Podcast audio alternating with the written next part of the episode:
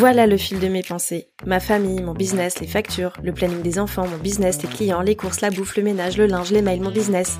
Mais pourquoi les journées ne font que 24 heures? Et moi dans tout ça?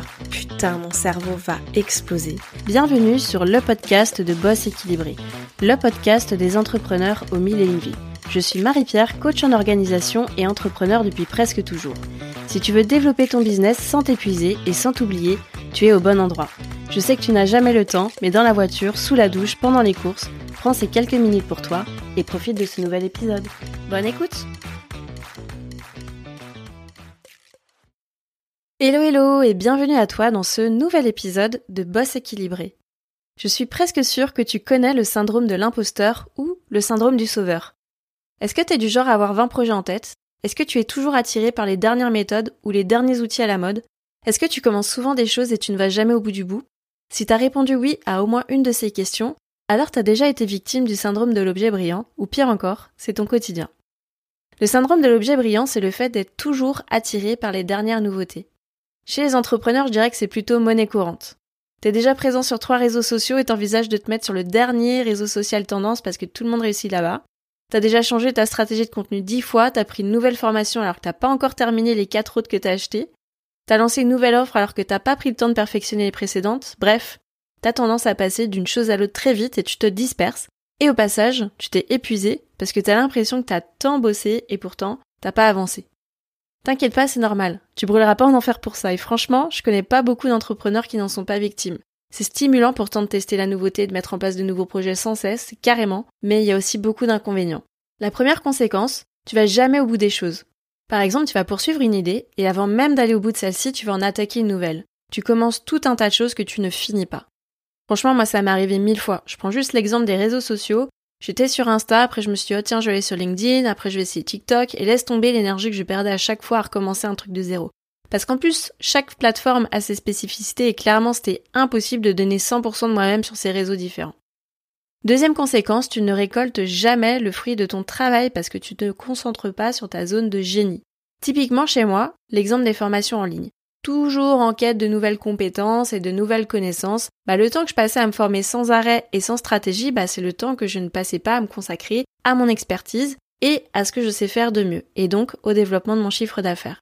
Troisième conséquence, tu perds un temps fou parce que tu te familiarises sans cesse avec des nouveaux systèmes ou des nouvelles méthodes. Alors là, je parle à toutes les personnes que j'ai pu accompagner niveau organisation et gestion du temps qui sont passées de Asana à ClickUp à Evernote à Notion, bref, à se mettre à jour sur euh, les derniers outils de productivité qui sortaient. Et c'est même pas de la mise à jour, c'est de la formation pure et dure. Et le temps que tu perds à changer de méthode, à te familiariser avec un outil pour qu'au final il perde de son intérêt parce que c'était pas forcément ce qu'il te fallait, bah franchement, c'est pas négligeable. Quatrième conséquence, tu perds aussi de l'argent. Soit t'en dépenses trop dans des achats qui sont pas forcément réfléchis, euh, comme euh, des outils, du matériel, des formations, soit t'en gagnes pas assez parce que tu passes plus à l'action sur ce qui est important. Courir après la nouveauté, c'est jamais gratuit. Tu paieras presque toujours en argent et en temps.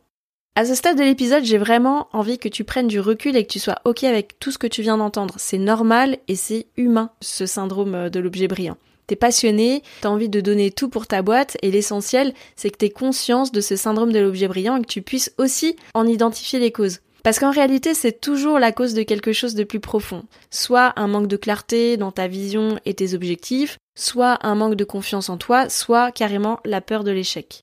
Comment on s'en sort? de, ce syndrome bah, Premièrement, distinguer le vrai besoin de l'objet brillant. Comment faire pour savoir si l'objet soudain de nos désirs est justifié ou non? Soudain. Si c'est soudain, c'est que tu ne le désires pas depuis longtemps. Donc, si soudainement te vient en tête une merveilleuse idée pour ton business alors qu'elle ne t'est jamais apparue à l'esprit lorsque tu as réfléchi à ta vision et tes objectifs, bah c'est que c'est peut-être pas au service de ton business. Si la fameuse formation que tu as subitement envie d'acheter en un clic suite à cette offre irrésistible qui dure que 24 heures ne correspond pas à un besoin immédiat et urgent qui te paralyse dans ton quotidien, alors c'est qu'elle n'est pas forcément nécessaire à l'instant T. Deuxièmement, Keep cool et reviens-y plus tard. Ça, c'est quelque chose que je pratique régulièrement parce que moi aussi, je suis une vraie victime du syndrome de l'objet brillant. Mon cerveau, il est sans cesse en train de cogiter. Donc, maintenant, ce que je fais, c'est que je vide mon cerveau régulièrement. Je pose par écrit chaque idée qui me vient en tête. Je ne fais rien et j'y reviens plus tard. Franchement, 80% du temps, je me relis et je me dis qu'en fait, c'était de la merde. Enfin, sans aller jusqu'à dire euh, que c'était de la merde, c'est surtout que j'aurais certainement perdu du temps et de l'énergie dans quelque chose qui n'était pas dans ma vision et dans mes objectifs. Troisièmement, garde bien en tête que tout vieillit, tout est éphémère. Ça va tellement vite dans notre société, tout change. Courir après des objets brillants, c'est une course sans fin. Il y aura toujours des nouveautés. Regarde l'iPhone. T'as toujours envie d'acheter le nouveau. Quand tu l'as, tu sais que t'as le meilleur téléphone que tu pouvais avoir, genre le best, et pourtant, un an après, t'es déjà convaincu qu'il faut que tu achètes le nouveau parce qu'il est encore mieux. Ce qui me permet d'enchaîner avec le quatrième point, capitalise sur ce que tu as déjà. Peut-être que t'as pas besoin d'acheter le dernier iPhone et peut-être que tout ce dont tu as besoin, c'est d'apprendre à explorer toutes les fonctionnalités de celui que t'as déjà.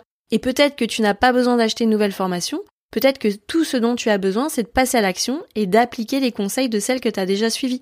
Peut-être que tu n'as pas besoin de nouvelles stratégies pour faire grandir ton entreprise, peut-être que tu dois juste chercher à faire fonctionner celles que tu as déjà mises en place.